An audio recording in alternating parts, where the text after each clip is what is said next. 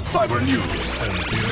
Cyber News. Entre 3, voltamos às notícias de tecnologia. Em janeiro, 5 milhões de portugueses ligaram-se à internet. Cyber News. E o CEO da Nokia atira com o iPhone do apresentador de um programa de televisão ao chão durante uma entrevista. Cyber News. Cyber News. No primeiro mês do corrente ano, 5 milhões de portugueses com mais de 4 anos de idade acederam à internet a partir de computadores pessoais. Os dados são da NetPanel, da MarkTest. Os portugueses visitaram 7,6 mil milhões de páginas, resultado ou resultando também numa média de 1.500 sites por utilizador. A navegação mensal superou os 92 milhões de horas, com um total de utilizador a despender 18 horas e 10 minutos na internet.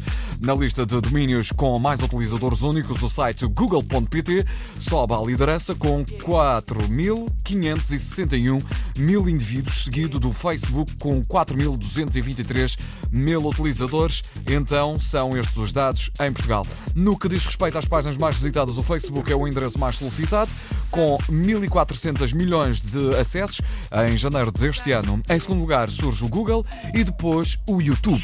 Cyber News. Cyber News. Foi no decorrer de uma entrevista que o CEO, o patrão da Nokia, que deu ao canal finlandês MTV3, o Sr. Stefan Elop, não teve vergonha de mostrar quanto despreza a concorrência.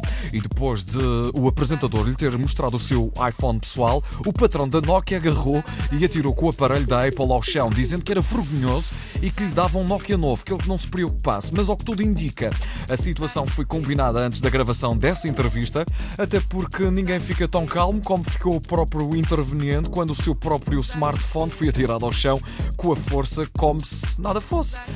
Elop, eh, na entrevista, também se recusou a responder perguntas relacionadas com o Lumia 928, o novo smartphone da empresa, que está a ser desenvolvida pela Nokia, e sempre que o entrevistador falava deste modelo 928, desviava a conversa para o 620 na tentativa de dissuadir o próprio entrevistador.